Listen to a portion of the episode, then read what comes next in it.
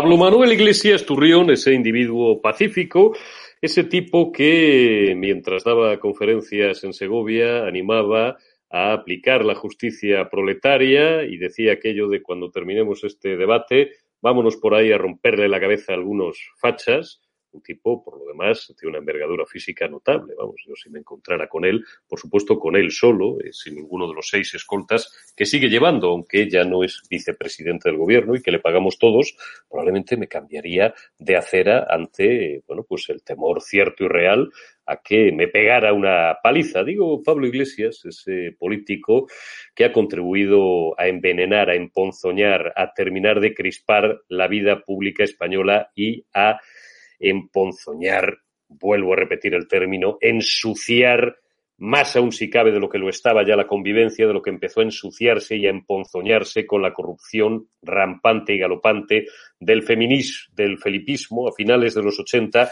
y a mediados de los 90 y que, lejos de mejorar, la situación, digo, no ha hecho más que empeorar en España, se estrena como tertuliano de lujo. Ya lo hizo en un panfleto, en un libelo que creo que se llama CX texto, que creo que quiere decir contexto, ¿no? En este nuevo y estúpido metalenguaje creado en parte por el mundo millennial y en parte por los antiguos colaboradores de, de bandas terroristas también que tienen algo que ver en la conformación de nuevos medios de comunicación, plumífero de la pistola, porque adorna sus artículos con una pistola utilizada por el ejército alemán y en el que pone las siglas del PP y de Vox. ¿eh? Lo pilláis, lo pilláis. Pero luego, eso sí, no dice en el artículo, el fulano no tiene la gallardía de decir, porque sabe que a pesar de que esté Lola, Lolita, Lola, la piconera en la Fiscalía General del Estado, pueden ir a por él, como de hecho van a ir a por él, porque me imagino que Vox, al igual que ha hecho con la tal Estíbaliz, con la Soy una pringada de Baracaldo,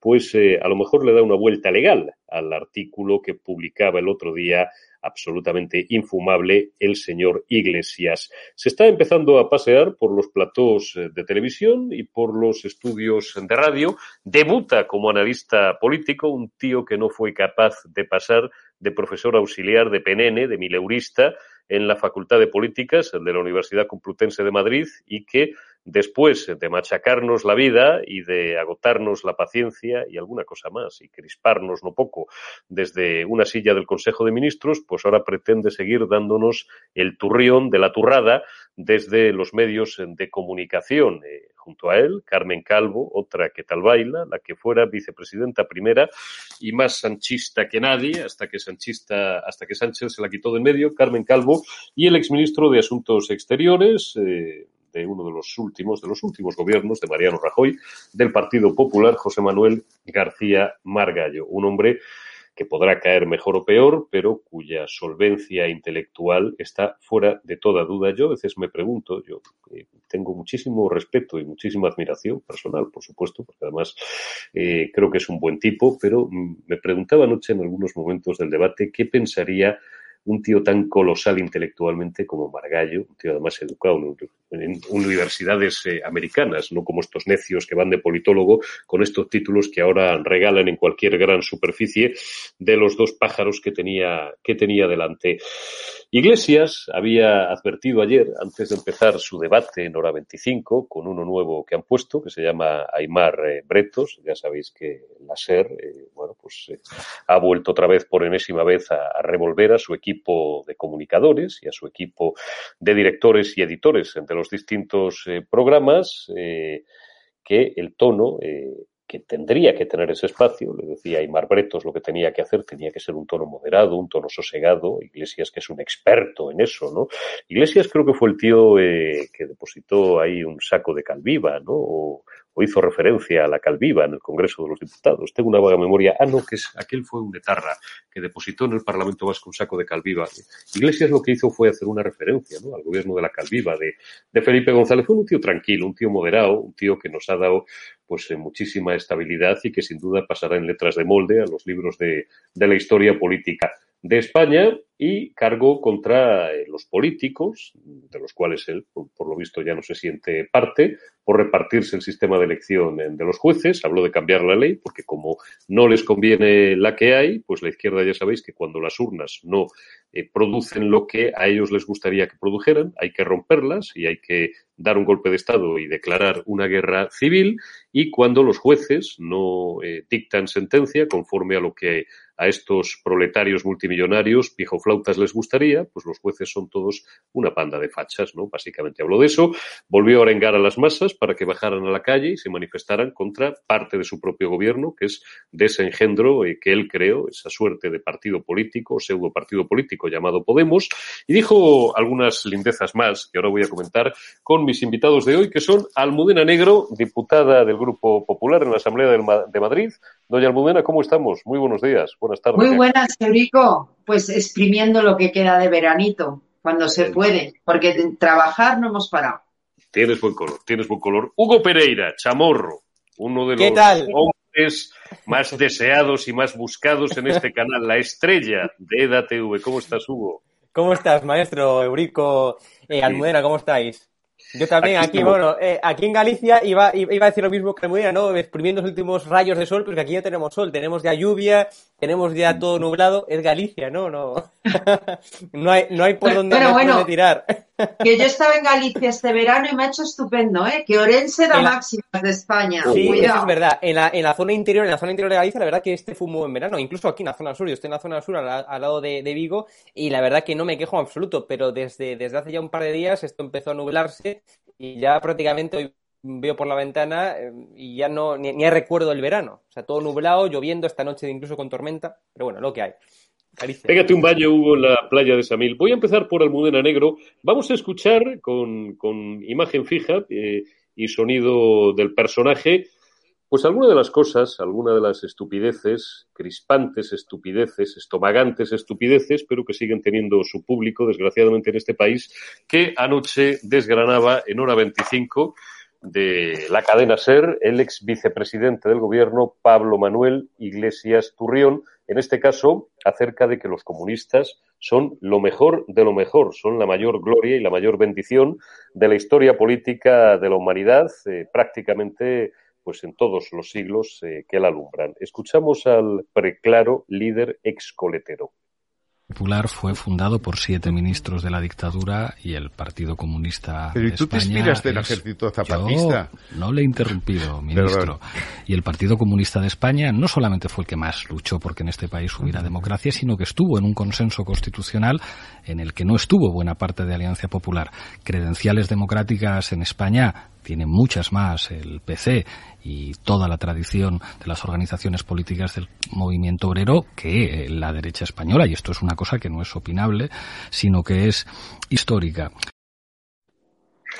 Bueno, eh, de las chepas a las checas. No sé si a Pablo Iglesias le gustan más las chepas o las checas. Lo que sí está claro es que, además de crisparnos más o menos, lo que dice es sencillamente mentira, porque, doña Almudena, recordemos, again and again and again, que el comunismo es la ideología del que él se siente tan orgulloso, aunque no viva como comunista, viva o mm, vaya actuando como todo lo que quieren ser siempre los comunistas, que ser unos capitalistas multimillonarios de mayores. El comunismo ha dejado más de 100 millones de muertos en la historia de la humanidad y por lo demás, pues el comunismo tiene una historia en el último siglo, en el siglo pasado en este caso, en el siglo XX y en lo que va del siglo XXI, pero sobre todo en el primer tercio del siglo XX, que no es precisamente para estar orgulloso, aunque claro, cuando has tenido el terrorismo tan, tan, tan de cerca, en tu entorno casi tan, tan, tan cercano, pues me imagino que tienes la perspectiva un poco alterada.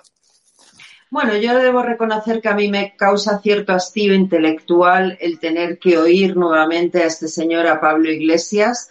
Yo ya hace años publiqué que a mí me parecía un chisgarabís, luego meteduras de pata como confundir a Canto Hegel, pues vinieron a darme la razón. Pero lo más curioso es que en el siglo XXI aún tengamos en España y además lo tengamos en el gobierno, porque quiero recordar que no solo Pablo Iglesias, sino también Yolanda Díaz, eh, personajes que están reivindicando la ideología que más muertos ha causado en la historia, pero que además lo hagan diciéndose marxistas. Hoy, permíteme, pero Jorge Vilches escribe en Voz Populi un artículo maravilloso donde les recuerda que Karl Marx era un señor que era antiestatista y estos no hacen más que reivindicar el Estado, que era un misógino machista tremendo y que estos lo reivindican diciéndose feministas y cosas por el estilo. Es decir, que son unos personajes que, mira, yo a veces cuando tengo algún debate con un marxista leído, a mí eso me estimula intelectualmente y hay marxistas que dicen cosas interesantes con las que yo evidentemente no estoy de acuerdo porque una no es comunista, una es liberal, pero que te pueden estimular intelectualmente. Pero no ha sido nunca el caso de Pablo Iglesias, que siempre fue un chisgarabís intelectual. Y la justificación que hoy hace en la cadena SER eh, del comunismo, a mí me parece que es una justificación que en otros países de nuestro entorno, como Alemania, y no creo que nadie pueda decir que Alemania no es una democracia, pues sería gravemente reprochado socialmente. Es más, se lo reprocharía a la propia Unión Europea, que recientemente aprobó una declaración donde decía lo que es una obviedad, y es que los colectivismos totalitarios del siglo XX, es decir, el nacionalsocialismo y el comunismo, la misma porquería son, y el mismo daño, la misma miseria, el mismo hambre y las mismas muertes han causado. Es decir, tenemos en el gobierno a unos señores, insisto, Yolanda Díaz firmaría el discurso que ha hecho este chisgarabís metido a Tertuliano, no sé si es que le quiere hacer la competencia Antonio Maestre y Elisa Beni, lo desconozco, pero oye, mira, como vivimos en una sociedad abierta, todo el mundo tiene derecho a opinar, a mí me parece muy bien lo que opine. Ahora, mi opinión es que lo que ha dicho son unas declaraciones donde justifica una ideología que, repito, es criminal y de verdad es que me hastía tanto ir a Pablo Iglesias porque es que intelectualmente, aunque él se crea muy engolado y muy grande intelectualmente, de verdad que no es más que un chiquilicuatre que ni ha leído a Marx y si lo ha leído no lo ha entendido y que le faltan muchísimas lecturas. Yo creo que ya está bien de porque lo leo continuamente en Twitter, ¿no? De, hombre, es que Pablo Iglesias tiene un cierto nivel intelectual. ¿Dónde? Porque yo nunca he visto ese nivel intelectual en Pablo Iglesias. De verdad que hay marxistas con los que merece la pena tener un debate porque saben de lo que hablan. Pero ni es el caso de Yolanda Díaz, ni es el caso de Pablo Iglesias. Estos son los jetas que se dicen marxistas, son los nuevos comunistas de ese socialismo del siglo XXI que está causando hambre y miseria en Hispanoamérica en estos momentos y que lo que son es unos jetas que lo que quieren es sustituir unas oligarquías por otras y poquito más a ver si me puedes subir, o cuando puedas, el pantallazo con el artículo en Voz Populi de Jorge Vilches. Ahí lo tenéis, calentito de hoy, lo podéis eh, leer. Vuelve el marxismo, nunca se fue sobre la imagen de eh, la marxista más importante, a la que ahora mismo soportamos en el gobierno, que es la vicepresidenta segunda de Trabajo, que es eh, Yolanda Díaz. Dice Jorge Vilches, entre otras cosas, que el instrumento socialista para que la comparativa de Sánchez con los extremistas de Podemos quede pintiparada es precisamente Yolanda Díaz, que dice que ha escrito un prólogo para el texto que Marx y Engels escribieron, Engels escribieron para la Liga de la Justicia que no, que, pero aclara, espera un momento, Rico, cuando dices la Liga de la Justicia hay que aclarar que no estamos hablando ni de Marvel ni de DC Comics. Este es el nombre que se puso originalmente la Liga Comunista. Esto es lo que él dice a continuación, efectivamente, que no es un cómic de superhéroes, luego conocida como Liga Comunista. Si Díaz fuera una particular, no habría ningún problema, pero es que es ministra en un gobierno todavía, todavía fundado en la democracia liberal. Vuelve el marxismo, Pereira. ¿Tú estás de acuerdo con Almudena y con Jorge Vilches?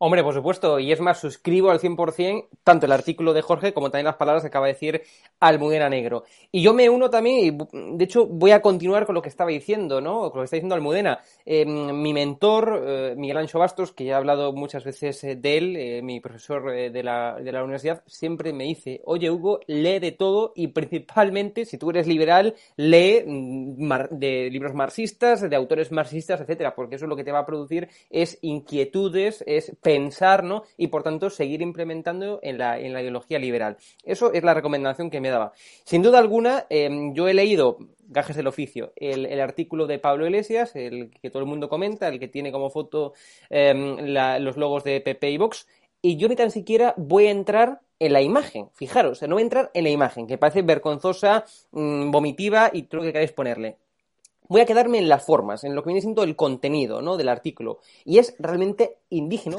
repito, indigno, de una persona que fue profesor de universidad, de una persona que es, eh, como él dice, vamos, yo ya tengo más dudas, como él dice que es doctor en ciencia política. Es indigno. Es decir, un artículo que se basa eh, en cuestiones subjetivas, que no posee ningún tipo de base teórica, un artículo sustentado en chorradas distópicas y que yo aquí tengo que decir, bueno, y es más, esto es el claro reflejo de cómo está la universidad en estos momentos, de cómo está, por ejemplo, la carrera de ciencia política, que como ustedes bien saben, tanto el Mudena Negro como yo la conozco completamente, eh, vamos, porque yo más que nada porque sigo también estudiando ciencia, ciencia política, de hecho la semana que viene comienzo de nuevo la universidad, me queda ya solamente un año y termino. Con lo cual, eh, lo que quería decir, no hace falta irnos a pensar distopías.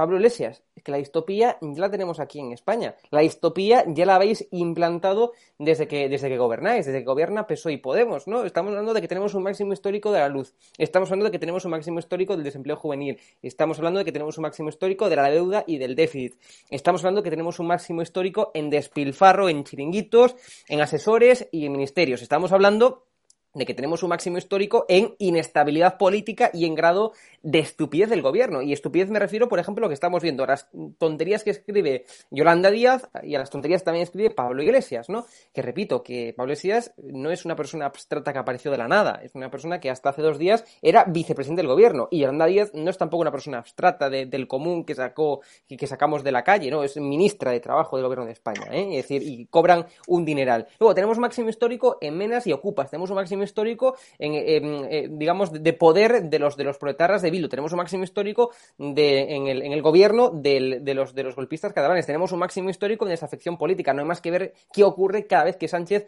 sale a la calle.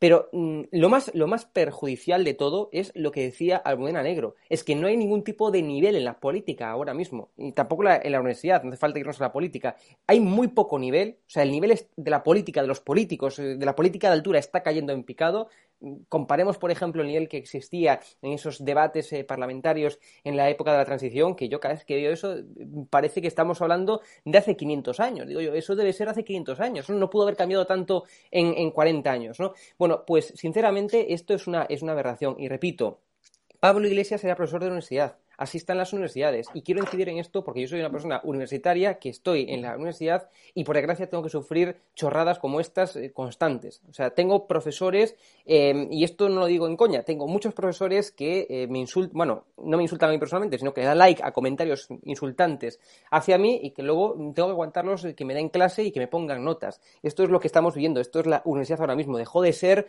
filosofía, amor a la sabiduría para ser amor a la propaganda, amor, bueno, pues a lo subjetivo, a la, a, lo, a la opinión y en absoluto a cuestiones teóricas, lo cual me parece verdaderamente sorprendente eh, y, abusivo, ¿no? Esos miserables se amparan en la libertad de cátedra cuando son los más liberticidas entre el cielo y la tierra. Dime, yo no sé si puedo aclarar porque es verdad, Pablo Iglesias fue profesor universitario, pero es importante decir que fue profesor honorífico, es decir, que le enchufó a alguien allí. Que Pablo Iglesias jamás ha sido ni contratado doctor, ni es profesor titular, ni nada por el estilo. Afortunadamente, en las facultades de ciencias políticas todavía quedan grandes profesores como el propio Jorge Vilches. Es que es verdad que las universidades, debido a la hegemonía cultural gramsciana, han sido copadas por la izquierda, que tuvo muy claro desde el principio medios de comunicación, educación y lo que ellos llaman el mundo de la cultura, pero no es menos cierto que todavía en todas las universidades, afortunadamente, hay profesores magníficos. Es que lo digo porque si no, luego de ciencias políticas me van a decir, oye, que algunos nos estamos aquí partiendo la cara Almudena, Almudena, Almudena, Almudena, vamos a ver, por supuesto que existen, digamos, en toda la Facultad de Ciencia Política de España, Miguel Ancho Bastos, que como he dicho, es, es mi mentor, es la persona, vamos, que me introdujo en el, en el, en el, en el eh, liberalismo, bueno, él no es liberal, ¿no? Es libertario, pero bueno, yo soy liberal y fue el que me introdujo en este, bueno, en este, en esta ideología, lo cual estaré eternamente agradecido. Ancho Bastos es, un crack y un provocador nato y además Ancho Bastos, una de las grandes cualidades de Ancho Bastos, en mi opinión, es que es un provocador y por tanto lleva a la gente a pensar. Porque hoy en día está muy de moda la frase... Esto de no poder provocar, ¿no? Eh, porque si provocas uyuyuy, a ver si los chicos se van a... Mira, es que provocar fomenta el espíritu crítico. ¿Sabes, ¿Sabes, ¿Sabes cuál es la, eh, digamos, la frase mítica, lo que dice siempre Mirancho Bastos cuando termina las clases, ¿no? Cuando termina de dar una clase, dice, espero espero que con la clase que os he dado eh, salgáis de clase y estéis debatiendo sobre esto fuera de clase. Esa es mi mayor intención. No es decir aquí unas cosas, se queda aquí en clase, coger apuntes, etcétera. Mi mayor ilusión es que cuando salgáis de clase continuéis con este debate. Y lo mismo provocador que aparece en los vídeos es en clase, en Bastos. ¿Por qué? Para que nos eh, permita debatir y pensar, y eso te aseguro que es la... Y lo consigue, ¿eh? Y lo consigue. Salimos de clase y estamos todos los estudiantes debatiendo sobre aquello que, nos, ha, que nos ha explicado. Con lo cual, es, es bueno, para mí ha sido el mejor profesor que, he tenido en la vida y, yo espero que, vamos, yo creo que es que el que tendré, ¿no? Es un lujo ¿eh? Haber tenido a Ancho Bastos. Sí, por supuesto. Es un lujo haber tenido a Bastos, como es un lujo que te dé clase Jorge Vilches. Yo os, me animo a, sugeriros también un tercer nombre, porque eh, como en las redes está todo. Huerta de Soto. Y Huerta. ¿Cómo me conoces, ¿cómo me conoces Pereira? Eurico, Eurico. Es que lo sabíamos lo que ibas a decir, Hombre. Eurico. Eso tenía que salir. Recuperad, por favor, en YouTube conferencias de Miguel Ángel Bastos, Oye, Huerta de Soto Benito Arruñada. Benito Arruñada, otro crack. Benito Arruñada también. Arruñada. Hay pues, muchos cracks en las universidades españolas. Juan Ramón Rayo y Juan Ramón Rayo. Este penene, este Roberto Villa. Este analfabeto funcional llamado Pablo Manuel Iglesias Turrión, no resiste ni dos minutos de debate, no, no les llega ni a la suela del tacón, no les vale ni para limpiarles las botas a Vilches, a Ruñada, a Huerta. Bueno, yo creo que se lo pasarían en grande, Eurico. Se lo pasarían pipa, vamos. Se lo pasarían, se lo pasarían pipa, pipa discutiendo con este indigente intelectual. Por resolver ya rápidamente el capítulo, porque yo sé, fíjate si les motiva a nuestra audiencia que eh, les tengo hace un rato, mientras hablabais vosotros, le echaba un ojo al chat, a mi columna de la derecha, y les tengo discutiendo si, si al Partido Comunista en España y a Carrillo le blanqueó, dice aquí un, amigo, la derechita liberal. Y otro le recuerda que no, que fue Suárez. Hombre, calificar a Suárez de derechita liberal es como si, como si me dices que yo, pues que, soy como, como Mike Tyson, ¿no? Pues hombre, me, he visto cientos de combates de, pero yo, yo creo, yo, creo que hay que decir, Eurico, las cosas como son, que en los años 70 España salía de una dictadura, que el miedo que había entre la gente es que la guerra civil, que es lo peor que puede suceder en un país, no hay peor guerra que una guerra civil, se volviera a repetir y yo creo que lo que había en aquel momento era un espíritu de concordia entre la gente que hizo que personajes, que evidentemente yo no siento ninguna simpatía hacia Santiago Carrillo, ni intelectual ni personalmente. Esto vaya por delante. Pero lo cierto es que Santiago Carrillo renunció a cosas, por ejemplo, abrazó la bandera rojigualda, abrazó la Constitución y lo mismo hicieron en las derechas, lo hizo Manuel Fraga y yo creo que eso era lo necesario en ese momento histórico. Cuestión distinta es luego cómo se ha permitido que los comunistas hayan ha tomado la hegemonía cultural. Bueno, los comunistas y perdona, y los socialistas, porque al, final la diferencia entre un socialista y un comunista es de grado, poquito más. Pero yo creo que en aquel momento era muy importante esa reconciliación porque si no, ¿dónde estaríamos a día de hoy? Bueno, la diferencia, y, vamos a volver a la tierra, no os preocupéis inmediatamente, la diferencia entre los comunistas y los socialistas, eh, por ejemplo, en España, es que los comunistas siempre estuvieron ahí porque fueron una oposición eh, al franquismo, la única que había, junto con los monárquicos, los socialistas, durante 40 años no es que no existieran, que no existieron, es que unos la mayoría... 100 años, de honradez y 40, de vacaciones. 40 de vacaciones, que en la mayoría de los casos no eran 40 años de vacaciones porque, y hablo de lo que sé, y hablo de lo que he vivido, por mm, antecedentes familiares, por extracción geográfica, porque lo he visto, estaban todos en la falange hasta que en 1975 se muere el anterior jefe del Estado, inmediatamente corren porque el 1 de octubre había un millón de franquistas en la Plaza de Oriente y el 23 o el 24 de, noviembre o en diciembre de 1975 no quedaba ni uno y estaban todos corriendo con los pantalones por los tobillos para darse de alta el Partido Socialista o para recuperar el, el carnet del Partido Socialista de sus abuelos. Y ese moderno Partido Socialista que no tiene nada que ver, aunque ahora Pedro Sánchez creo que lo va a llevar incluso a cotas todavía peores, que se crea eh, a raíz de Suresnes, pero si eran cuatro viejos en Suresnes, mm, bueno, pues eh, cuyo, cuyo poder o cuya hegemonía se, se disputaron Enrique Mújica, Nicolás Redondo Padre y Felipe González con dinero de la socialdemocracia sueca, con dinero de la Fundación eh, también eh, Billy Brandt, con dinero de los alemanes y con dinero de la Secretaría de Estado norteamericana. ¿Recordáis? Si además, si además fueron. Si además fueron, González, ni un duro, ni una peseta si además decía, fueron a ni, de, ni de Flock.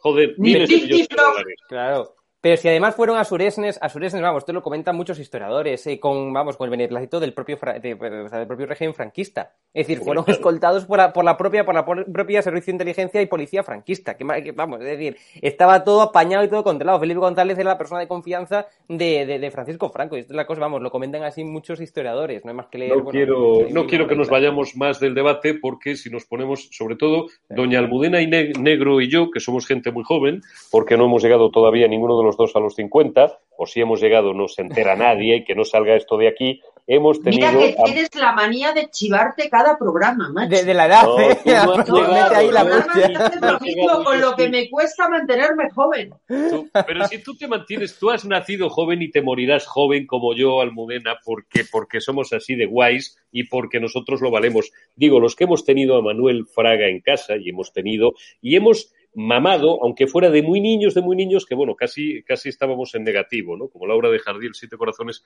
con freno marcha atrás. Casi estábamos en negativo, pero hemos mamado toda esa historia de la transición española. No tiene que venir ahora ningún idiota a decirnos que, lo que eran los comunistas. Además, un fulano al que no se le puede tener ningún respeto. Este es un tío, el profesor de políticas, ¿qué clase estará este tío? Que dijo un día sin despeinarse que en 1979 hubo un referéndum para la autodeterminación en Andalucía. Pero qué respeto intelectual y político se le puede tener a este tío. Vamos a avanzar porque si no nos quedamos aquí focalizados en iglesias y quiero seguir tirando de galería de monstruos para que se divierta un poco nuestra audiencia. Nacho Escolar, otro enchufado, otro tío que ni es periodista ni Dios que lo fundó. No sé si terminó el bachillerato de forma más o menos aprovechada, que dirige un periódico porque como era hijo de papá, pues le debieron de poner o alguien le puso en disposición de entrar en contacto con alguien que le puso a dirigir un periódico que dice que esto de ser juez que solo es cosa de ricos. Vamos a escuchar a Nacho Escolar y después os, os digo yo y, y le cedo la palabra a Almudena y a Hugo para que le terminen de dar. Solamente hay un órgano en el, en el gobierno de los jueces que lo eligen directamente los jueces, que es la Comisión de Ética del CGPJ. Hay seis miembros en la Comisión de Ética del CGPJ, los seis son conservadores, no hay ninguno progresista y hay, do- y hay dos del Opus Dei. Eso es lo que ocurre cuando en un entorno tan conservador como es la carrera judicial, por muchas circunstancias, por muchas circunstancias. La fundamental porque el acceso a la carrera judicial es una posición tremendamente cara, tienes que tener una familia que te aguante dos, tres años a tu hijo sin trabajar, solo estudiando, encerrado en casa, y a lo mejor sale y a lo mejor no. Y pagando por esos estudios. Que además hay que pagar por esos estudios porque necesitas un preparador, salvo que tengas en tu familia otro juez. Es otra de las carreras donde es muy habitual que padre e hijo compartan profesión y donde, y donde al final bueno, solo llega a un entorno social, cultural, donde la izquierda no es que sea minoritaria, es que es prácticamente pequeñísima. Si se eligiesen directamente los, el gobierno de los jueces a través de unas elecciones internas de los jueces, que ya es un modelo que si tal y como lo plantea el PP, que parece que es el 100% de lo del CGPJ debería ser elegido ahí, eso es lo que sería inconstitucional, porque el, el, la interpretación que se puede hacer de la Constitución y que en la primera legislatura se hizo es que 12 de los 20 del Consejo se asignó todos los jueces. Pero si eso se hiciera, lo que saldría es la garantía de que absolutamente todos los nombramientos al Tribunal Supremo, todos los nombramientos a las presidencias de las audiencias provinciales, a los TSJs, todos los jueces importantes de las salas de recurso, donde al final pasan todas las sentencias, estarían en manos de la derecha todos, todos, o que estarían copados por personas con una cosmovisión conservadora, que es completamente respetable, pero recuerdo que la justicia emana del pueblo según la Constitución y por eso tienen que existir mecanismos correctores, donde ni los políticos puedan elegir directamente a los jueces que van a encontrarse, ni los jueces puedan elegirse permanentemente ellos mismos. Este no es tonto un rato, este es tonto para siempre. Mínima, mínima postilla, dejadme y le doy la palabra a Almudena. Ser juez no es una carrera tonto. Ser juez es una oposición. Lo di dice que solo pueden ser jueces, o da a entender que solo pueden ser jueces, los hijos de los jueces. Solo pueden dirigir periódicos los hijos de periodistas pijos, eso sí, arriba parias de la tierra, pero los tíos que llevan ya 30 años en la profesión y pueden enchufar al niño, sea más tonto, sea más listo. Dice que eh, no es constitucional plantear un sistema integral de elección por parte de los jueces, porque de la Constitución emana que 12 de los 20 miembros del CGPJ todo esto son impresiones. Reconozco que no había escuchado entero el corte de, de, escolar, de preescolar, pero no me ha decepcionado, que emana de la Constitución, de lo que emana es de la ley de 1985 que reforma Alfonso Guerra, aquel de me he cargado a Montesquieu, hemos matado a Montesquieu y a España no la va a reconocer ni la madre que la parió, cuando introduce que el Parlamento va a ser el órgano que decida, aparte, y creo que ya se establece desde ese momento, desde 1985, con la reforma de la ley orgánica del Poder Judicial a 12 de los 20 vocales. Doña Almudena, por favor, que me vengo arriba. Bueno, por un momento yo pensaba que en lugar de Ignacio Escolar estábamos oyendo a Victoria Kent, esa socialista que en los años 30 decía que de ninguna manera había que dejar votar a las mujeres porque todas votarían a la derecha. Es que hay que recordarlo, pues Ignacio Escolar se nos ha vestido de Victoria Kent y ha decidido que todos los jueces, porque él lo ha decidido así por sus prejuicios ideológicos, porque el comunismo de toda la vida, uno de los estamentos que más ha criticado precisamente porque forman parte de las sociedades libres, es el estamento judicial, decide que todos los jueces serían conservadores. En primer lugar, a mí me da igual la ideología de un juez. Yo creo en una sociedad libre. Lo que pasa es que el juez se tiene que dejar la ideología en casa cuando se pone la toga. Y eso es el poder judicial. Pero es que además ha dicho una frase gravísima. Dice, es que el poder emana del pueblo. Cierto. Y luego dice, pero hay que introducir elementos correctores. Correcto. Es decir, los socialistas. los socialistas no vayan a ser y los comunistas. no libremente. Claro. Exacto. Luego introducimos elementos correctores, dice, no vaya a ser que el pueblo no opine como nosotros los comunistas. Es que este discurso de Ignacio Escolar, además de ser un ataque brutal a una de las instituciones que garantizan la democracia en España, como es el Poder Judicial, una descalificación de los jueces que hace es, y una demostración de analfabetismo jurídico máximo es que son totalitarias. ¿Cómo que hay que introducir factores de corrección en que el poder emana del pueblo? Explícamelo, Nacho Escolar. Está claro. Hugo. Bueno, pues vamos a ver, yo, yo sinceramente creo que esto es un peligro, o sea, un peligro para la democracia es también Nacho Escolar, ¿no? Entre otros peligros que existen en la democracia. O sea, eh, eh, las, cosas, bueno, lo explicasteis ya vosotros, ¿no? Pero fueron muy sencillas. En el año 85, claro, Felipe González se dio cuenta mm, que con mayoría absoluta eh, que tenía Felipe González, pues se dio cuenta que los jueces elegidos, pues no eran muy proclives, no se plegaban al, poder, al poder ejecutivo. Con lo cual, ¿qué hizo? Pues cambiar, cambiar la ley que ya estaba. O sea, esto que quede claro. Segundo, es evidente que cuando no existe una independencia eh, del Poder Judicial con respecto al Poder Ejecutivo, eh, no existe democracia. Y esto era uno de los principios mm, bueno, que postulaba el propio Montesquieu. Y que se diga que se mató a Montesquieu, como ya habéis, em, ya, habéis, em, ya habéis dicho. ¿no? O sea, repito, en España es evidente que no existe una independencia judicial, digamos, en el, en el, en el, en el entorno más alto de la judicatura, en el, digamos, en el gobierno de los jueces.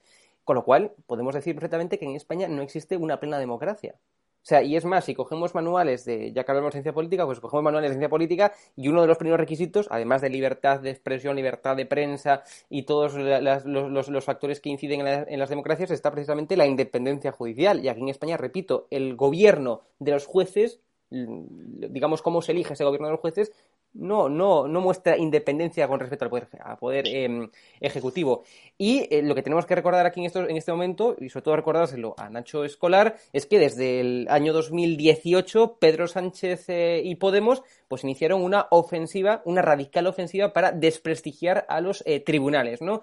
Acosaron sistemáticamente a los jueces, recordemos que no dictaba resoluciones a su gusto, modificaron por la puerta atrás, ¿no? el sistema de elección de los vocales Em, y digamos, y todo eso, recordemos, conllevó que esto para mí, sinceramente, fue de lo más vomitivo y repugnante que hemos visto por parte, por parte de este gobierno. O sea, esto resultó, recordemos, en una advertencia por parte de la Unión Europea eh, al, gobierno de Pedro Sánchez diciendo que era un asalto a la separación de poderes lo que estaba perpetrando. O sea, esto creo que aún yo aún no he digerido eso que nos llegó. O sea, esto ratifica eh, que en España no existe independencia judicial, que hemos llegado a un punto, a un punto verdaderamente dramático en donde la propia Unión Europea nos tuvo que venir a decir aquí a España que por favor que respetemos la separación de poderes si queremos considerarnos como una democracia, ¿no? Bueno, pues en estas estamos, en estas estamos, ¿no? Eh, yo sinceramente, como he dicho ya en múltiples ocasiones, eh, me, bueno, me, parece fundamental la posición actual de Pablo Casado del Partido Popular para reformar, para reformar eso, creo que es el momento idóneo, el momento idóneo y eh, lo único que pido, por favor, y esto lo pido delante de Almudena Negro, lo único que pido, por favor, es que el Partido Popular no se pliegue, no se pliegue al PSOE y acabe una vez más eh, repartiendo como si fueran cromos el, digamos los, los, jueces que gobiernan a los jueces. O sea, espero de verdad que esto no sea una pataleta de Pablo Casado que se ponga firme porque este, este es el momento idóneo, repito, el momento idóneo para acabar de una puñetera vez con la, con la no independencia judicial que existe en España y, por tanto, con la no plena democracia que existe en España. Eh, o sea, que sinceramente el, que esto asunto, no, el, asunto es muy sencillo y enseguida le devuelvo, le devuelvo el balón, lógicamente, por alusiones al Mudena Negro. Es decir, se responsabiliza, se culpa por parte de los socialcomunistas al Partido Popular por no plegarse, plegarse o por no sentarse a consensuar, no, por no plegarse al consenso que quieren los socialcomunistas. Y el Partido Popular lo que dice es muy claro. Es decir, cambiemos el sistema de elección y, porque no nos parece ni sano ni democrático. Lo pudieron cambiar en el año 2011, en el año 2011 continuó mayoría absoluta. hay que reformarlo y le voy a dar la palabra, porque además yo no estoy aquí para ser juez y parte, le voy a dar la palabra, por supuesto, al Mudena Negro, porque ya no es de recibo que sigamos teniendo este sistema de elección. y los socialistas, ahora tenemos al, al, al nuevo Iván Redondo, a un tipo, un tal Bolaños, que es ministro, de la presidencia y que va a hacer bueno Iván Redondo, que dice o dejó entre otras perlas el otro día eso de que ¿Y por qué a los jueces los tienen que elegir los jueces? No, coño, dije yo en Twitter, pero si tiene, tiene razón Bolaños, que los elija todos el caudillo, que los elija todos con el dedo, hasta los jueces de paz de los pueblos, hasta los jueces de primera instancia y, por supuesto, a todos los magistrados de la Audiencia Nacional y a los jueces también de los Tribunales Superiores de Justicia. ¿Qué problema hay, Almudena? Que los elijan todos los socialistas, joder, y ya hemos terminado la conversación. Y si el PP no os plegáis a eso, es que sois más raros que la leche. Claro, claro, es que cuando la izquierda pide consensos al Partido Popular, ya sabemos que lo que está pidiendo es la rendición del Partido Popular, pero es que esta vez de verdad que pinchan en hueso. No va a haber rendición. Pablo Casado ya lo ha dicho muy claro. O se cambia el sistema de elección de los jueces para que el órgano de dirección de los jueces, porque hay que recordar que el GPJ no es un órgano jurisdiccional, sino que es el órgano de gobierno de los jueces, digámoslo claro, el que decide ascensos, el que decide, por ejemplo, esa comisión de ética que tanto le molesta Ignacio Escolar, etcétera, etcétera, para que ese sea elegido por los jueces, que es como estaba en el espíritu de la Constitución del 78, hasta que en 1985 llegó Alfonso Guerra y declaró literalmente Montesquieu ha muerto. Reformaron, hicieron una ley por la cual los jueces eran elegidos por los políticos. ¿Qué es lo que quiere el Partido Popular? Que el órgano de decisión de los jueces lo elijan los jueces. A mí es que me hace mucha gracia cuando Ignacio Escolar me está diciendo sus compadres de la izquierda, además Madrid, etcétera, etcétera, todo el día en la Asamblea, que el Consejo de Administración de Telemadrid tiene que ser elegido entre profesionales del periodismo, pero luego que el de los jueces no, el de los jueces no, porque es que tenemos la presunción de la que os hablaba antes. Es que no hay que olvidar que la izquierda sistemáticamente va contra el poder judicial por prejuicio, por lo mismo que Victoria Kent iba contra el voto femenino, Luego se dan de golpes en el pecho y dicen, ah, es que nosotros defendemos la independencia judicial. Mentira, no la habéis defendido nunca y cuando habéis tenido ocasión la habéis cercenado. Esto es siempre así, porque dentro de toda izquierda late una tentación totalitaria. Y para tú poder controlar la sociedad, no solo tienes que controlar la educación, la cultura, en la universidad, todo esto que hemos hablado antes, es que es fundamental domeñar el poder judicial y los que creemos en la libertad lo que tenemos que pelear es para que haya separación entre el judicial con el ejecutivo y con el legislativo y también entre el ejecutivo y el legislativo. Y esto es lo fundamental. Yo entiendo que a Ignacio Escolar y a toda esta izquierda que nos desgobierna no le guste, pero en el Partido Popular vamos a apostar por ello. No va a haber renovación del Consejo General del Poder Judicial si no se cambia el sistema de elección pero la, la cuestión, la cuestión almudena, eh, la cuestión almudena es por qué el Partido Popular no reformó esto en el año ya 2011 cuando tenía mayoría absoluta, de verdad. Vamos, es una persona ¿Sabes qué pasa? lo sabe, Y esa es una cuestión, vamos, una pregunta que, que tenemos muchos. Porque pues ahora, yo te puedo contestar, yo te puedo dar mi opinión, pues porque en el año 2011 en el Partido Popular había otra cúpula del partido, luego hubo un congreso que gana Pablo Casado Y Pablo Casado es quien lo está defendiendo con uñas y dientes en el Partido Popular. Yo no estaba en aquella época en el Partido Popular tampoco. y es más, lo critiqué que no se cambiara. Lo critiqué como puedes hacer exactamente igual. Ahora, oye, y yo necesidad y que por y que hay que felicitarse porque el Partido Popular está resistiendo una presión brutal que llega desde los medios de comunicación para que Pablo Casado agache la cervix y acabe entregándole el poder judicial a esta gente como quiere, que lo que quiere es colocar a los jueces, los políticos a dedo, no en los juzgados ordinarios, repito, sino en el órgano de de control de los jueces, pues yo creo que hay que felicitarse que Pablo Casado está demostrando que tiene ideas, que tiene principios y que no le van a doblegar. Y no le van a doblegar. A los suyos. voy a hacer, voy a hacer de, de, Alejandro Magno, porque si no nos quedamos con esto y se nos va el programa. Voy a cortar el, el, nudo, el nudo gordiano con la espada. Otro sí diré que efectivamente, y remato ya este asunto, yo estaba en otro medio de comunicación con Almudena Negro y recuerdo muy bien esos, esos tiempos, eh, Alberto Ruiz Gallardón era ministro de Justicia y efectivamente en el programa del Partido Popular en noviembre de 2012, 12, 11, perdón, iba la elección de todos, todos, absolutamente todos los miembros del órgano de gobierno de los jueces por la carrera judicial. Habría que preguntarle al señor Gallardón que ya no está, del cual, por otra parte, eh, pues en fin, conservamos una memoria política bastante notable, porque fue un buen político, porque fue un gran alcalde de Madrid y porque, bueno, pues eh, algunas, algunas de las cosas que hizo, indudablemente, las hizo en beneficio de todos los ciudadanos madrileños y también al frente del Ministerio de Justicia. No todo fueron borrones, sino que tuvo muchos aciertos, pero su tiempo político ya pasó, está fuera de la política y habría que preguntarle al señor Gallardón, porque luego él se desdijo dentro de además aquellas polémicas que tenía con Soraya. Porque le beneficiaba al PP en ese momento, y, Eurico. Y, que, le acabaron, que le acabaron costando, tú eres muy joven, Hugo, y que le acabaron costando el puesto y ya, y ya no está, ya no está en política el señor Gallardón. Ha hablado de Pablo Casado, Almudena Negro. Pablo Casado eh, se ha dado un baño esta mañana en eh, los desayunos que son emblemáticos en Madrid entre no solamente entre la profesión periodística y entre los políticos, también es frecuente ver en ellos a muchos empresarios y a muchos representantes eh, de la sociedad eh, civil. Los desayunos que organiza nuestro buen amigo José Luis Rodríguez de Nueva Economía Forum. Esta mañana era el turno de Pablo Casado. Ahí había mucha gente del IBEX. No solamente van a ver al, al sátrapa, no solamente van a ver al chancletas, van a ver también al eh, que yo creo, y lo digo, y además mm, es que esto es la constatación de un hecho objetivo, al que va a ser el próximo presidente del Gobierno de España, que se llama Pablo Casado, a ver qué cosas tenía que decir sobre el tarifazo, sobre la disparatada subida de la luz, sobre esta polémica también que tiene que ver con la elección del órgano de gobierno de los jueces y sobre algunas cuestiones más. Escuchamos primero un fragmento, porque no podemos hacerlo eterno, teníamos más, pero se nos va el tiempo. Vamos a escuchar un fragmento de Pablo Casado y lo comentamos.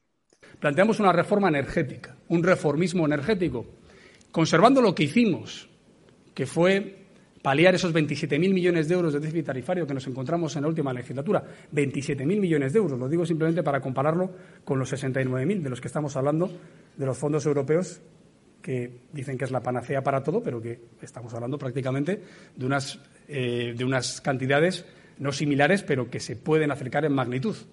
Pues bien, lo que planteamos nosotros es facilitar que los consumidores paguen hasta 9.000 millones de euros menos en su factura de la luz con tres medidas fundamentales. La primera es una reducción fiscal permanente en el impuesto de generación eléctrica, bajándolo del 7% al 0%. Eso nos puede dar más de 2.000 millones de euros para paliar la factura de la luz.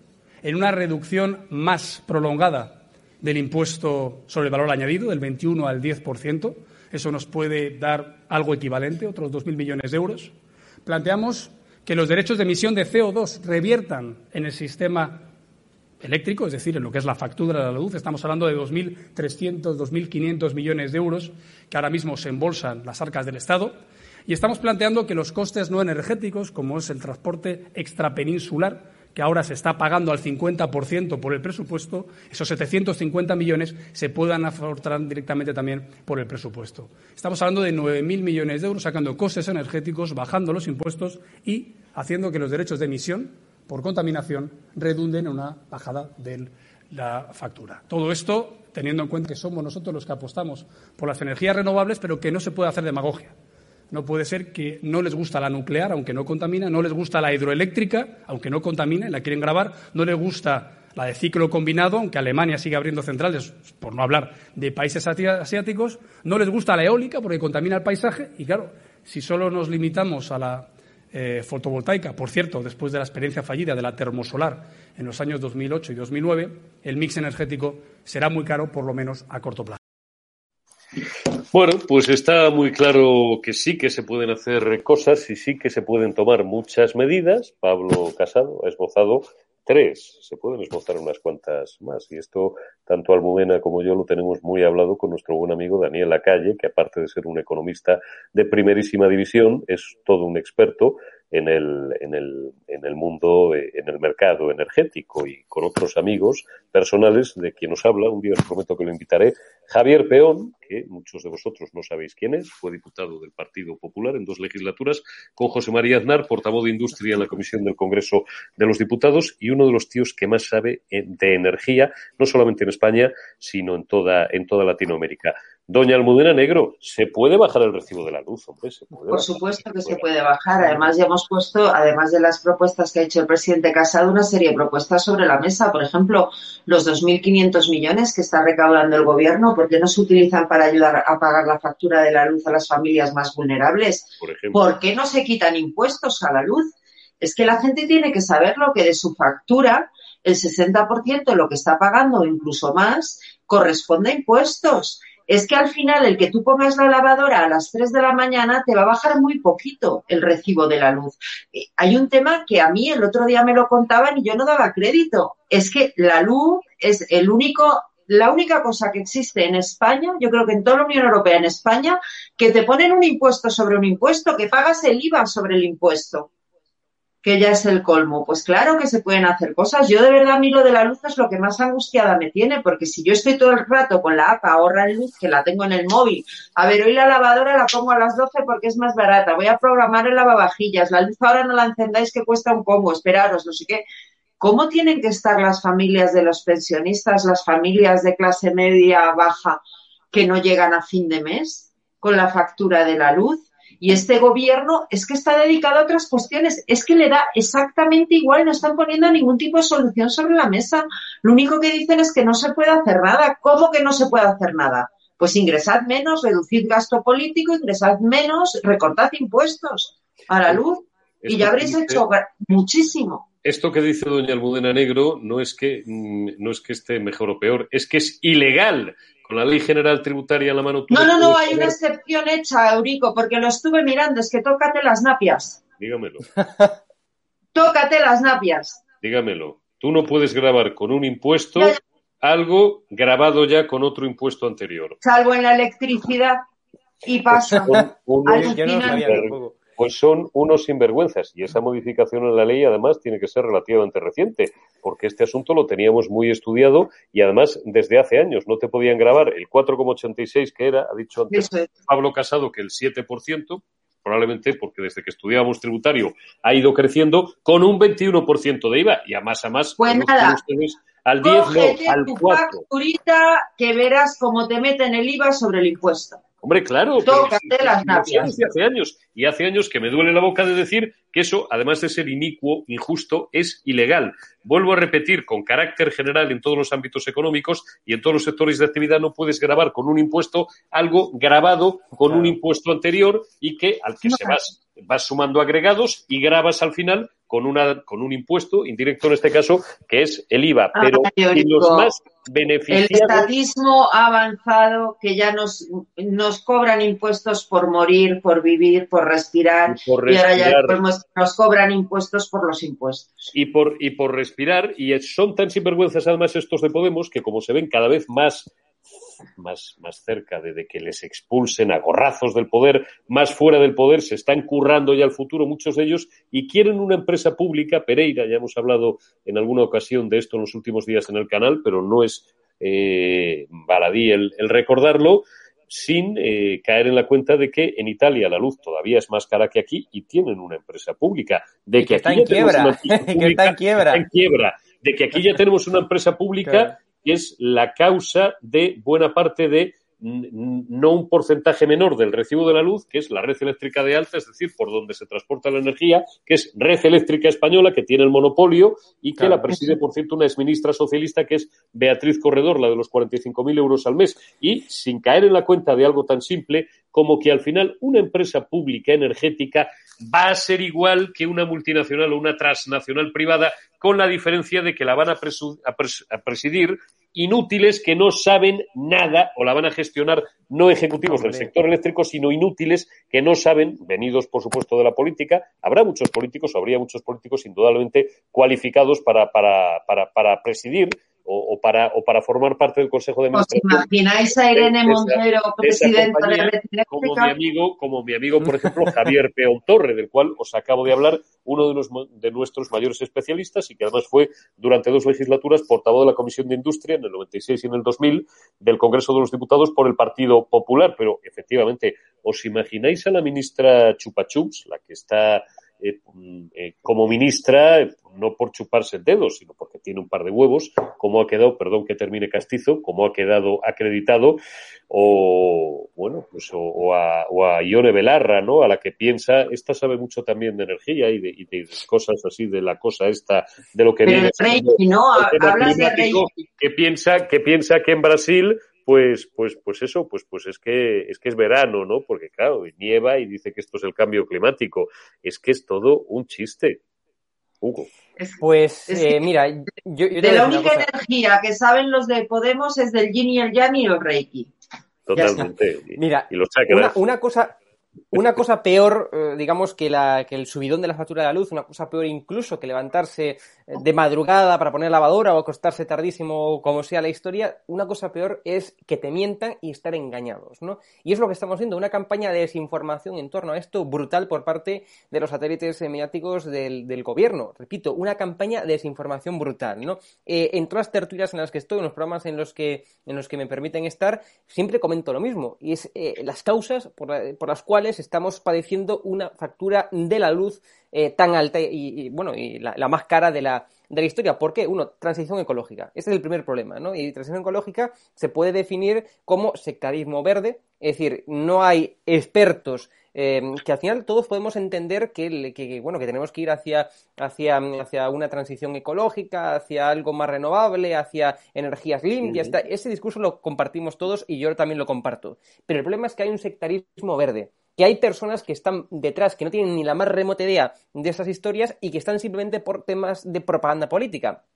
Porque a la izquierda, más allá de lo verde, más allá de lo medioambiental, lo que le importa es ganar elecciones, lo que le importa es estar en el poder. Y han descubierto, ¿no? Que esto eh, es la ideología verde, pues al final es como el feminismo, es una ideología que da votos, una ideología que si la explotas y cuanto más mejor, más votos tienes porque engañas más fácilmente a la gente, porque tiene un vocabulario, unas ideas, em, pues, pues apetecibles, ¿no? Segundo, la moratoria nuclear del PSOE. Es decir, esto no, esto prácticamente no se comenta en las tertulias y algo que no puedo comprender, ¿no? Tras la llegada del PSOE al poder, recordemos, en el año 1982 se suspendieron los ambiciosos planes, ¿no? Los ambiciosos programas de energía nuclear. ¿Cuál es el resultado en estos momentos? Bueno, pues que, por ejemplo, ni en Alemania, ni en Dinamarca, ni en Francia, ni en Holanda, ni en Italia, ni en Reino Unido, ni en múltiples países no se está hablando de este problema. No tienen problema mm, de, la, de, la, subida de, de la luz. ¿Y por qué? Nos preguntamos mucho. Bueno, pues podemos ver un ejemplo cercano, fácil y sencillo en Francia un país que, repito, está a nada, es decir, tenemos frontera con él, em, tiene más de 50 centrales nucleares, repito, 50 más de 50 centrales nucleares, que produce una energía mucho más barata, porque la nuclear es una energía mucho más barata que la eh, producida por ciclo, ciclo combinado, ya que requiere eh, de gas. Y, eh, claro, y la pregunta que yo siempre hago, si imaginaros, si en Francia, país que tenemos al lado, hay un accidente nuclear, ¿Qué se cree el PSOE? ¿Qué se cree Podemos? ¿Y qué se creen los, los verdes todos juntos? ¿Que la nube radioactiva va para los Pirineos? Vamos, porque si, si, cree, si cree que la nube radioactiva de Francia va a parar en los Pirineos, pues entonces vamos muy mal. O sea, eh, repito, sectarismo verde, como decía antes. Y tercero, lo que veníais comentando, si, si desgranamos la factura de la luz, nos encontramos, bueno, pues con unos porcentajes verdaderamente eh, apabullantes, ¿no? 25% son impuestos, 40% son costes regulados y tan solo el 35% es el precio de la energía. Esto nos desprende un resultado, un dato eh, y una conclusión, yo creo que muy importante, y es que el el 70% de la factura de la factura de la luz depende de Sánchez. Depende del gobierno de España, ni tan siquiera de la Unión Europea. Depende de Sánchez, el 70%. ¿Se pueden hacer cosas? ¿Hay soluciones? Las decía hace unos segundos eh, Pablo Casado y estoy totalmente de acuerdo con él. ¿Qué hay que hacer? Bueno, pues hay que, se puede exigir, por ejemplo, que el precio final pues sea el menor, ¿no? Se pueden, evidentemente, bajar impuestos. Pero ¿sabéis cuál es el problema de todo esto? Y con eso termino. ¿Sabéis cuál es el problema y por lo cual el gobierno no quiere actuar y no quiere bajar el precio de la luz que sí que puede hacerlo? ¿Sabéis cuál es el problema? Bueno, pues el problema es que los derechos de emisión han subido, han, digamos, eh, se han acrecentado un 70%. Y esto ha repercutido en que Hacienda, en que por tanto el gobierno haya recaudado mil millones de euros por semestre eh, por los derechos de emisión de CO2. Mil millones de euros. Es un negoción. Es un negocio. Y el gobierno no quiere bajar el precio de la luz porque no le compensa. Cuanto más cara esté la luz, más recauda el gobierno y más puede eh, pagar sus chiringuitos, em, eh, sus asesores, sus ministerios, etc, etc, etc. Es un chiringuito. Es, bueno, es la leche. Es, el negocio del siglo para el gobierno. Cuanto más cara esté la luz, mejor para ellos. Y ya está. Luego, los medios de desinformación, los satélites mediáticos, dicen cuatro chorradas, que si no sé qué, que si que si Europa y que si el gobierno de Sánchez es muy bueno, muy bonito y muy hot president, y ya está, y aquí se confunde la gente, y ya está. Bueno, pues esto es lo que hay. ¿El gobierno puede hacer algo? Por supuesto que sí, porque el 70% de eh, la factura de la luz son, eh, son pagos políticos, por tanto, que puede regular y que puede bajar el gobierno de Sánchez. Punto. Doña Almudena, le, dejo el, balón un minuto para que me, me, remate, porque ya estamos fuera de tiempo, estamos ya, son las dos y dos minutos. Me ha gustado ver esta mañana en el desayuno de nuestro amigo José Luis, bueno, pues a, destacados prebostes del mundo económico y del mundo financiero nacional, algunos conocidos, eh, CEOs del IBEX, yo creo que perciben ya el, cambio de ciclo ¿no? y el cambio de ola, y más después de encuestas como la que publicaba ayer eh, Sigma 2 para el diario El Mundo. Usted y yo que llevamos muchos años en los medios de comunicación sabemos que uno de los indicadores de que no solo la sociedad española, sino todo el mundo, también el económico, percibe que más pronto que tarde Pedro Sánchez va a salir del gobierno y que hay una alternativa real, que es Pablo Casado, es precisamente cuando acuden a este tipo de encuentros. Yo creo que la clave es esa, que ya los españoles saben perfectamente que en estos momentos están siendo desgobernados por una izquierda completamente desnortada y que hay una alternativa a este gobierno, hay una alternativa muy clara que además está poniendo propuestas y soluciones sobre la mesa y es la alternativa que representa Pablo Casado. Y eso se deja notar no solo en las encuestas que están publicando los medios de comunicación estos días, en las tendencias de fondo demoscópicas que se pueden observar en las mismas, sino en aquellos actos a los que acude el presidente Casado. Está claro. Doña Almudena Negro, como siempre, un honor y un placer, amiga, el, haberte tenido hoy en el termómetro en estado de alarma. Cuídate mucho y nos seguiremos viendo y nos seguiremos hablando en, los próximos días. no quiero que, descanses porque ya hemos reiniciado eh, a todos los efectos el curso político y el otro, pero, pero bueno, digo, la semana que viene nos volveremos a ver en la semana que viene más y mejor. Y seguiremos charlando más y mejor. Hugo Pereira, amigo, compañero, hermano, prohijado. Totalmente. Todo lo que hablamos tú y yo, hablo más con Eurico y con mi familia. No tiene mayor mérito que el hecho de, de tener nada más y nada menos que 29, 30 años más que tú que los hados te sean favorables y te lo van a ser. Ya lo verás cómo, cómo vas a tener suerte en la vida. Seguro, porque, con maestros, con maestros como tú, de los que aprendo día tras día, eh, seguro con la edad que tienes, aparte de ser un tío con una inteligencia extraordinaria y preclara para la edad que tienes y con la cultura y la preparación que estás atesorando en estos años, tienes una cosa que es eh, la clave y la llave del éxito, que es la voluntad y la capacidad de trabajo. Escuché a Mario Conde decir hace muchos años, la primera vez, luego se lo he escuchado, en más ocasiones, cuando alguna vez alguien le preguntaba, oiga, don Mario, ¿usted es consciente de que usted es una persona muy inteligente, ¿no? Tiene un 170, un 180 casi de coeficiente intelectual, usted sale a la calle, la pregunta eh, iba a favor, el entrevistador no quería ironizar, ¿no? Y bueno, pues pues eh, sabe que es usted pues normalmente más inteligente que cualquiera de las personas con las que pueda cruzarse en un restaurante o paseando por la calle o, en cualquier situación o en cualquier circunstancia. ¿Cómo se siente? Y decía Mario, decía, pues mire usted, eh, yo sí, efectivamente sé que Dios me ha dotado con, con, esa, con esa virtud o me ha dado, igual que a otros, pues les da, les da estatura, a otros pues les da una habilidad manual para poder ganarse la vida, etcétera, etcétera. A mí me ha dado una gran inteligencia. Pero le digo una cosa, la inteligencia es como el, cincel que sin el martillo de la voluntad no vale absolutamente para nada. Y si mis compañeros, y si mis compañeros se levantan a las 6, yo me levanto a las 5 de la mañana. efectivamente, lo decía también Pues lo más importante, y eso lo tiene Hugo Pereira y lo saben todos los amigos y todos los espectadores del canal, es una capacidad de trabajo brutal. Que Dios te la conserve. Cuídate mucho, Hugo. gracias. Y seguimos hablando y en el termómetro hasta la semana que viene. Gracias a todos vosotros. Un minuto, leo portadas económicas y me voy. Expansión. Es el momento de reformar el mercado eléctrico. Estamos a vueltas, parece el único tema que conforma la actualidad, pero es que es verdad que es muy importante. El economista Sánchez Selía, la luz será un 13,5% más cara que en 2018. Ya sabéis que el domingo se comprometió en el país a que al final íbamos a pagar lo mismo de media, pues ya veréis cómo no va a ser así. Cinco días, Rivera obligará a las eléctricas a subastar parte de la energía para bajar precios. Esta no sabe ni dónde tiene la mano derecha ni siquiera la mano izquierda. Tenéis, seguís teniendo un 20% de descuento en los productos de la tienda de estado de alarma, punto es, gorras, camisetas, mochilas, mascarillas con la bandera de España y con el logo de EDATV. Y recordad que os regalamos una camiseta exclusiva de EDA TV si os dais de alta, os eh, suscribís, por supuesto, a nuestra plataforma en edatv.com y os dais de alta como miembros premium, plata u oro en edatv.com. Suscribiros, si no lo habéis hecho ya, a nuestra plataforma para disfrutar de muchísimos más contenidos y si os eh, inscribís en esas dos categorías, oro o plata, pues os regalamos una extraordinaria, una bonita camiseta negra con las letras en blanco con el logo de edatv.com para que presimáis, hombre, de ser suscriptores y de ser amigos y espectadores de un medio libre, uno de los pocos que quedan todavía en España. Cuidaos mucho. Mañana miércoles habrá más noticias hoy y os las contaremos y las analizaremos. Cuidaos.